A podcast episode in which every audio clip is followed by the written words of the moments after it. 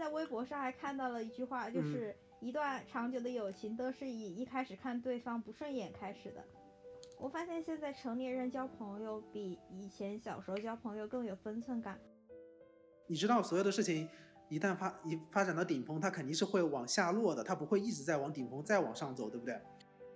你有没有发现，如果一个人不不再依赖网络的话，他这个嗯人整个都会清明起来。就是这场喧嚣过后，剩下的只是你的一种落寞的那种感觉，就是对，在你真实的生活中，还是只有你一个人。呃，我今天下午，我今天下午微信上收到一条消息，然后就是一个很远久的一个大学同学，我我们现在已经毕业了快三年，也没怎怎么联系。他突然今天给我发了一张截图，他说是我们当时考研的时候拍的一张一起在一个房间吃火锅的照片，然后就瞬间把两个人拉到了当初一起在大学时光的那段经历。然后我今天就再一次有一个新的嘉宾邀请新邀请过来，又来了一个新的女嘉宾。好，那那我们来欢迎一下我们这个新的女嘉宾，来给我们打个打一下招呼。大家好，我是好介绍一下你们的嗯女嘉宾，也不是再一次的女嘉宾，是唯一的一位女嘉宾，小王。好，哦，那我跟你说啊，你不是唯一的女嘉宾啊，昨天我已经请了一个女嘉宾了，你不是第一个了哦。好的，啊。我不是唯一的，拜拜，我不想参与你的采访。好了好了好了，不开玩笑。那我们先互相介绍一下对方吧。好，那我就从我们第一次见面的经历来说吧。我记得第一次见面的时候，就是我们一个班开班会吧，就发现这个女生就是那种虽然感觉土里土气，没有没有没有开玩笑了，但是感觉当时特别活跃，这个这个女生，然后后面还一直欺负我，就让我记仇到今天，对她印象特别深刻。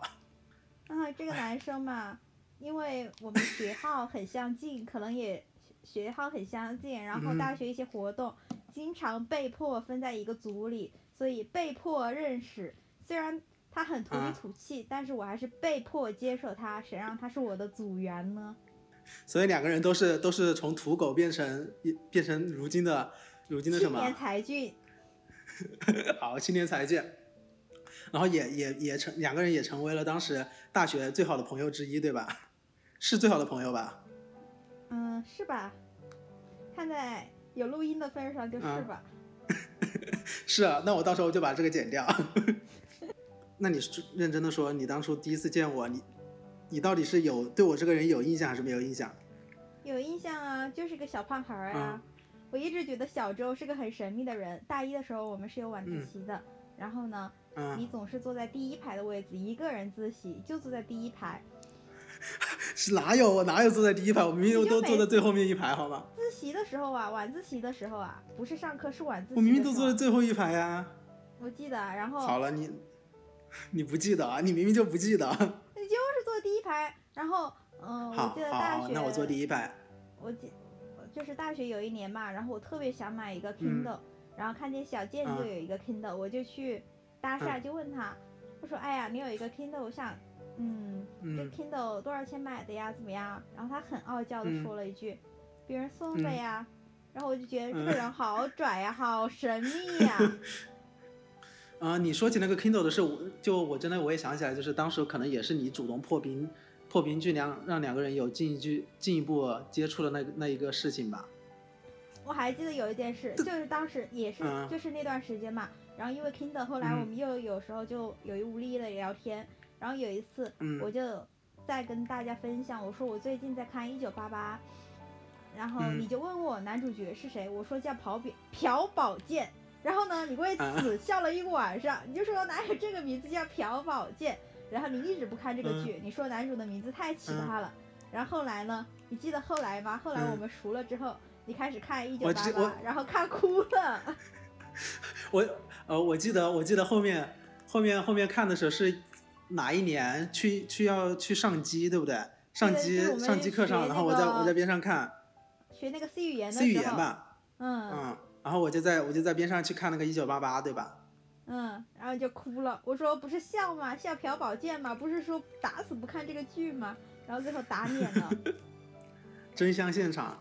你你刚刚说到那个 Kindle 那个事件的时候，我其实我脑海里面第一次想的是，有一次我们上一次口语课，我不知道你记不记得，当时也是要分组讨论，当时我坐在你的前面，我们当时不是还是那种凳子嘛，就是那种一个人一个小板凳，一个小桌子那种。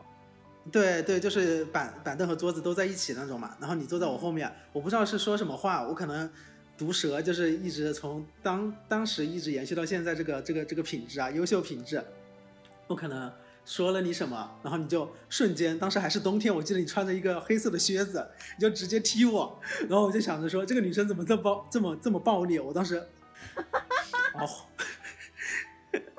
你可能还不知道这件事情，对不对？对。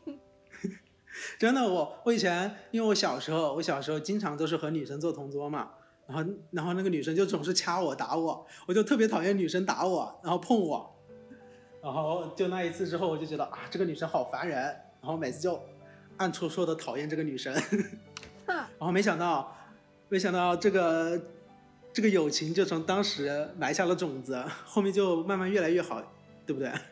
对我今天在微博上还看到了一句话，就是。一段长久的友情都是以一开始看对方不顺眼开始的。我我现在好像，啊、呃，仅存的几个朋友好像都是当初有过一些不愉快的事情不对付，然后后面两个人慢慢的聊开了，就觉得就越来越深刻的那种感觉。我觉得就是可能是第一印象吧，就觉得哎呀这个人我可能不会跟他做朋友，嗯、但是后来慢慢相处就觉得啊这个人好合拍呀。嗯，因为你和你和你和一个人做朋友，其实都还是有要有共同点的嘛。说到 Kindle 那个事情，我其实当初那个 Kindle 我一点都不爱读书，我总觉得读书是一件可以拿出来炫耀的事情，我就总去下载一些那种所谓的人文社科类的书。我我还我还特别鄙夷那种看那种网络小说，你知道吗？看那种悬悬疑侦探小说，然后一定要看一些看一些比较文学类的书，然后来提升自己的逼格。然后后面发现你下载了好多书都没有看。然后有一次我记得也是有一次上课，你坐在我后面，然后你拿着手机去在那里看书，你看书看的速率可快了。我还问你，我说啊，你你看书可以这么快吗？你说是啊，这么多年看书可不是白看的，这个速度已经练起来了，对不对？真的吗？我这么拽的吗？但是我看书确实很快。嗯、是，我觉得我觉得人都好像觉得第一面见对方，都有一种保护机制吧，就是不敢袒露自己比较。脆弱或者是更加友善的那一面，仿佛你率先去袒露了，就感觉你是这个这段关系里面比较呃弱势的一方。嗯、呃，我刚刚有想到弱势，我感觉像是像感情里面比较去舔的那一方，就是你很好感，你对另外一个人好，先释放好感，你好像就是会先输的那种感觉，就感觉对方能够拿捏你的那种感觉。嗯，这也是我后面慢慢。谈恋爱之后，我才发现，就是我自己有有这样一个不好的性格吧，就是不太愿意主动的去释放善意，释放你对这个人的感兴趣的点。你有没有？你有没有？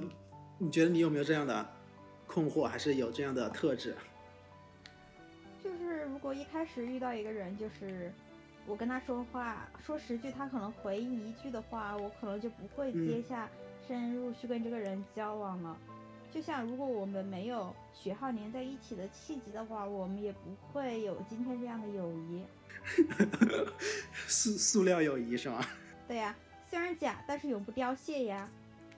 哇，这句话可以可以剪在开头。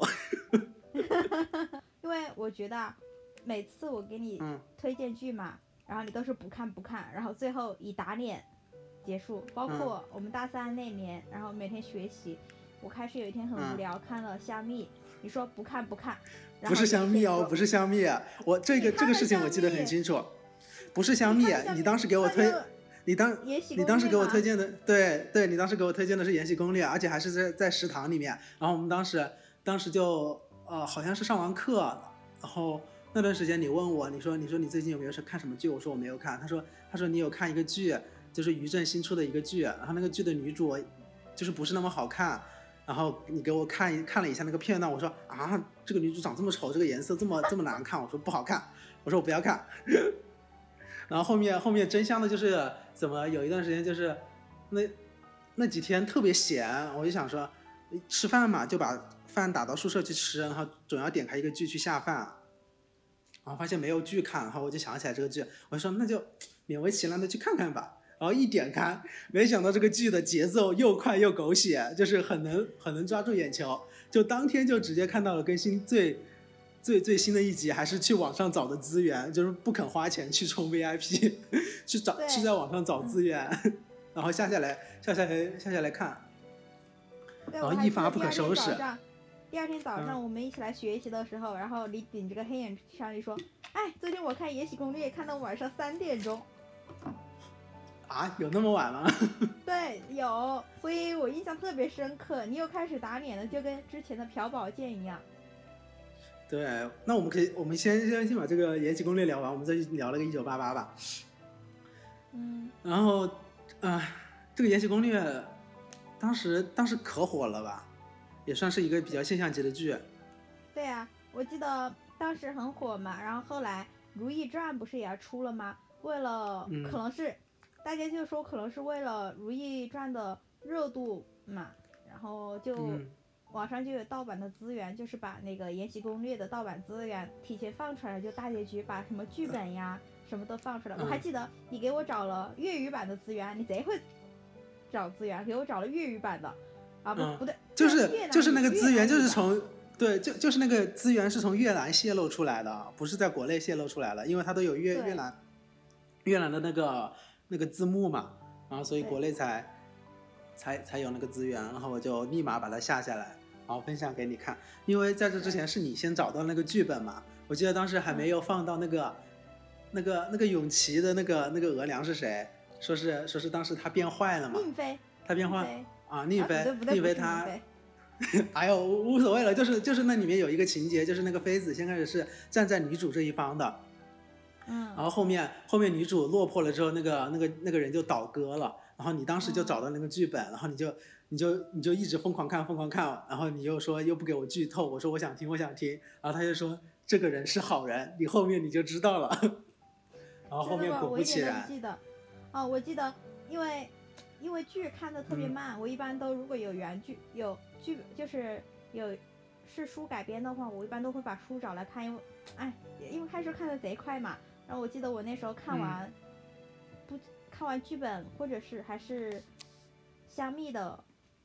香蜜的原著嘛，然后你就跟嗯我说说，我发现你嗯很喜欢站在上帝视角看人，我发现，嗯，我的确是的，就是那你说到上帝视角看人，你觉得你觉得这是个好事还是不好的事情？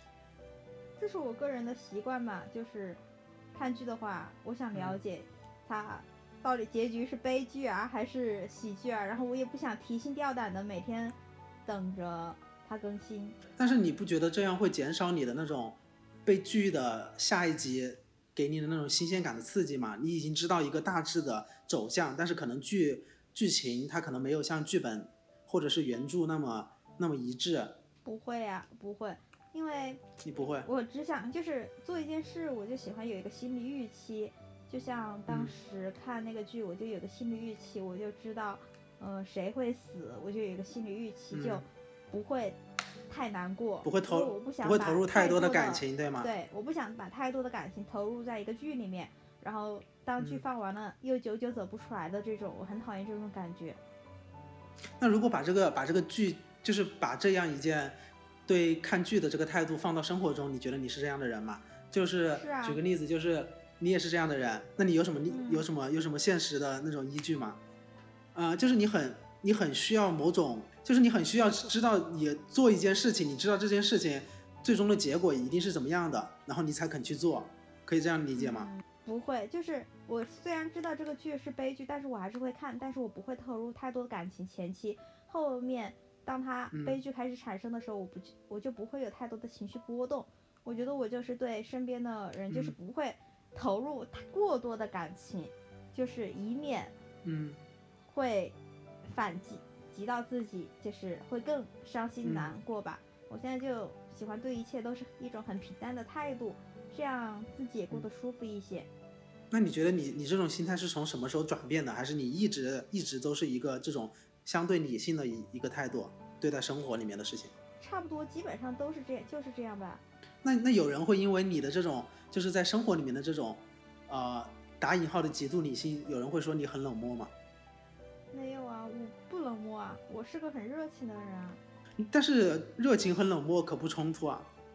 我也不知道，不会有人冲过来就跟我说你好冷漠啊，嗯嗯，这样的。因为大家都想都想给对方留有留有一点的余地，成年人都想给对方留一点体面。我发现现在成年人交朋友比以前小时候交朋友更有分寸感。就像小时候交朋友占有欲是很强的，但是现在成年人交朋友就只在乎你当下相处的怎么样，事后就不去联系，你懂吧？就是我不会去在意他有多少朋友，他是不是把我放在第一位，或者他对我在其他时间是不是是一个怎么态度，或者他记不记得我的生日这种，我只在乎我能跟他说话的时候，我们两个当下是很开心的就行了。并不需要一个人时时刻刻的记住你。嗯哦，你觉得你大学就是这个样子对吗？可能大学还偏幼稚吧，就慢慢的就变成这样了。因为大大学基本上都是跟朋友一起学习啊，现在工作更多的是跟自己独自相处嘛，然后和人在一起的机会也少了。我就感觉我不是很依赖其他的人，然后更多的是自己一个人在工作。啊，其实其实你更多的需要一种更加独立、更加私密的一种空间，你不需要那种传统意义上很足够强的亲密关系。这种亲密，呃，不一定只在恋爱里面，可能是家人给你的、朋友给你的，或者是你的另一半给你的。你好像对这这方面的需求都没有说太强，对吗？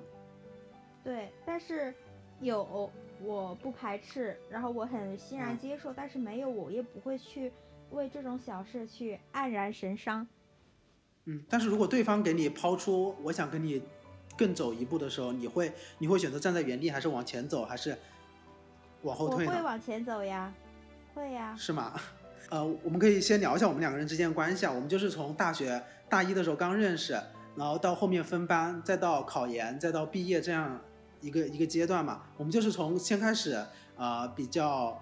对两个人都觉得对方都很傲慢，然后到后面逐步打破这层关系，觉得两个人是可以接触了，然后有一段时间那个亲密值就达到顶峰，然后你知道所有的事情一旦发一发展到顶峰，它肯定是会往下落的，它不会一直在往顶峰再往上走，对不对？然后就我们有段时间是那个关系是在逐步往下降的，甚至我可以说有有有一段时间那个关系可能降到某种意义上的冰点，然后再到后面就是又因为某种。某种事情把两个人再捆绑在一起之后，这个关系就逐渐上升到另外一个阶段。但是这个阶段肯定比不上我们曾经到达顶峰的那个状态。然后以至于到后面，现在我们毕业了，这个关系可能比最后在大学时光里面那个稍趋平淡的那个关系还微稍微再降低一点点，然后保持更加呃平淡，互相互相时不时去聊一下天的这个状态。你觉得你认可我描述的这个状态吗？嗯，对呀，但是我觉得这种状态也挺好啊，因为大家现在都各自有自己的生活，如果频繁的聊天，其实会干扰到对方的生活。但是重重要的是，你愿意说的时候，我愿意听；我愿意说的时候，你还在，就这种关系，我觉得是很好的呀。对。然后包括我跟很多人，他就是都没有很经常的聊天。就是如果偶尔提起，我还是很乐意的，就是像以前那种态度，去跟他人相处。就像有时候我跟你聊天，虽然我们有时候很久很久都没聊过，甚至一年，但是我一说话，你还是会很热情的回应我。我觉得这就是我觉得最舒服的状态吧。那你有遇到那种你去找找对方，别人不理你的状态吗？应该也不会有吧？嗯，没有哎。是啊。因为。我会找的大概就是就是类似于你们这种，就是我感觉哪种成为一辈子朋友这种人。啊，是吗？塑塑料友谊永不凋谢是吗？对啊，因为我们的友谊永远永远不会凋谢啊。我觉得其实这个状态其实和我当初当初和你相处那个状态其实还挺像的。就像我们平时不还经常在微博互动吗？什么的。因为只有关系好的朋友才有微博呀，才会这样互动啊。我觉得像平时一些人都不会有微博，有微博互动、关啊之类的。嗯，也是。就是我朋友说，嗯，我现在朋友圈都没怎么发了，说我以前的朋友圈应该是那样，就是五颜六色的，所以我才有截图发朋友圈。说想念二零一八年的那那件事情。但后来我嗯发现渐渐的不喜欢发朋友圈了，我也不知道为什么，而且一年比一年少。我能够准确的看到我朋友圈一年比一年少，就是二零一九年可能发个八条，二零二零年就只发了六条，二零二一年可能就发三条，就大概这样。嗯，其实你的微博微博也更新的比较少呀，我我有注意到，也没有说像现在像确实是太忙了。你觉得你这个忙碌是物理物理意义上的忙，还是你精神世界的忙碌？物理意义上的忙吧。你有没有发现，如果一个人不不再依赖网络的话，他这个嗯人整个都会清明起来。就是确实觉得，如果他依赖网络，就像一个吸鸦片的人一样。嗯，对，特别是我觉得，特别是微博，我不知道你你现在是不是？我觉得我有段时间我对微博就是有一种上瘾的状态，就是可能每十分钟你就要去刷一下热搜，去刷一下。特别是我们后来用的都是国际版，对吧？国际版这里可以说一下国际版和普通微博版的区别，就是。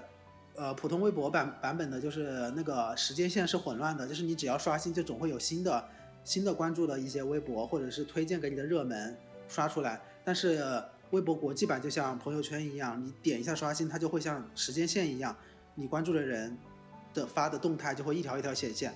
我就觉得我，因为我的朋友圈朋友圈里面的人数比较贫瘠嘛，但是我微博上关注的人和互关的人其实都还挺多，他们的他们的内心世界也比较丰富。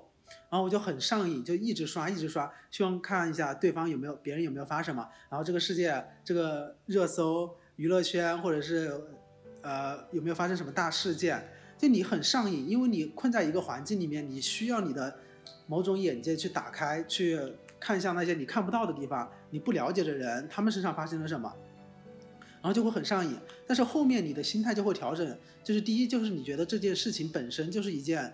上瘾的行为，这个是不可取的。然后后面又觉得，你了解那么多和你很遥远不相关的事情也没有用。再者，你关心的你和你关注的那些人，其实他们发出来的东西也只是想你，他们想让你看见的，并不是他们最真实的一个生活状态。反而你看到他们的生活状态和你的生活状态有差差距的时候，你会感觉到这种心理上的不平。说是你为什么我没有这么丰富多姿多彩的生活，然后我就会有段时间就会卸载微博，然后再有段时间又会去把它下回来，你就你就一直会被那个事情所吸引，然后这种循环往复之后，你的心态会慢慢的平稳，你就会说，那我不会不会再过多的去看那些东西，你你自己去找你自己感兴趣的事情，然后你在你想去分享的时候，你去分享就行了，然后到现在变成了你是那个。分享的那个人，然后更多的是别人再来看到你的那种角色。我觉得这个角色转变其实也是一个成长的一个经历。是啊，而且你知道之前嘛，我不是会，假如我会看到一个博主嘛，我会点进去，嗯、点进去呢，嗯、然后我就会看到跟他一起互动的一些人，然后我又会点进去跟他一起互动的一些人，然后又对又点进去，就是感觉就。围观了他们一整个圈子，但是我又不懂我这样围观的意义是什么，但是我就那那一下就特别着迷，就特别一直想去看他们的互动啊，看他们平时的日常啊，什么东西的。啊、人都有一种但是这些跟我又是什么关系呢？是对呀、啊，就是这场喧嚣过后，剩下的只是你的一种落寞的那种感觉，就是在你真实的生活中，还是只有你一个人，他们的他们的丰富多彩还是他们的。跟你一毛钱关系都没有。对呀、啊，嗯，而且啊，我前两天不是前两天，嗯、上个月不对，就是前段时间加班嘛，嗯，然后就特别想玩游戏，我就把王者荣耀下下来了，但是我手机是没有内存的，嗯、我就卸载了很多东西，就是我当时相当于断舍离吧，我当时觉得我某一天可能会用到的一些软件，但是。我可能暂时用不着，但是我还是放那里了。后来为了下王者荣耀，我就卸载了很多。那我发现，在下了在卸载了那些软件的这一个月，我根本没有用到这些软件，我甚至都不记得我卸载的是哪些软件。对，你想都没有想起过他们，其实。对，然后下载了王者荣耀，玩了几天之后，就放在那里。我是说我总有一天可能加班累的时候又想玩一下。后来，就今天吧，我又卸载了。我觉得太卡了，占手机内存。嗯，你有没有发现这是一种这其实也是一种你先开始对自己是做不断做加法，你你想你想吸收很多东西，你想你想接受很多东西，你到后面你才慢慢成长之后，你会给自己做减法，你发现很多东西其实是你不需要的，反而在你身边是一种累赘的那种感觉。而且就发现现在对手机的依赖越来越小了吧？对，它真的越来越成为一种沟通工具，特别是在你在你被被充实，不管这种充实是工作还是别的你感兴趣的事情充实之后，手机就是沦为一个啊沟通工具，而不是说你娱乐的一个工具。而且，你记不记得我们之前嗯用 QQ 嘛？然后我现在贼讨厌用 QQ，我觉得里面很多花里胡哨的东西，很杂，很杂。对我都不知道那些是什么，我就感觉我现在像一个老人、老年人看手机一样。嗯，就是你用过，你一旦用过一些比较简单简洁的东西，而且而且你适应了之后，你知道你你用这个工具的目的是什么之后，你才会发现很多东西其实是冗杂的。就像 QQ，QQ 现在其实。我不是因为工作一工作上会用到一些 QQ 的东西，我其实很少也会用 QQ，但是我我不知道你会不会还看 QQ 空间啊？就是你有没有发现我们我们这一代这一代，就是你空间里面还是大部分都是同学朋友嘛，和你年龄段相仿的人，大部分都已经工作了嘛。然后你可能隔一个月看一下空 QQ 空间，你刷了一下，刷没没刷了没刷两个页面，就还仿佛是上个月看的东西一模一样，大家连。都别说是朋友圈了，现在连 QQ 空间更不可能发了。对对，你知道最搞笑的是什么吗？我之前看 QQ 空间嘛，呃，我之前不看 QQ 空间，就没有用过 QQ 这个软件，就之前没工作之前，就呃没有到这边来工作。到这边来工作是因为跟其他的部门，就是其他的单位有一些聊天是需要用到 QQ 空间的嘛。QQ 空间在去年 QQ 吧。呃，不，用到 QQ 的时候，我是不看 QQ 空间的。然后后来呢，有一天我的一个朋友跟我说，说这个朋友，呃，谈恋爱又分手了，谈恋爱又分手了，都谈了几段恋爱了。我说什么？你在说什么？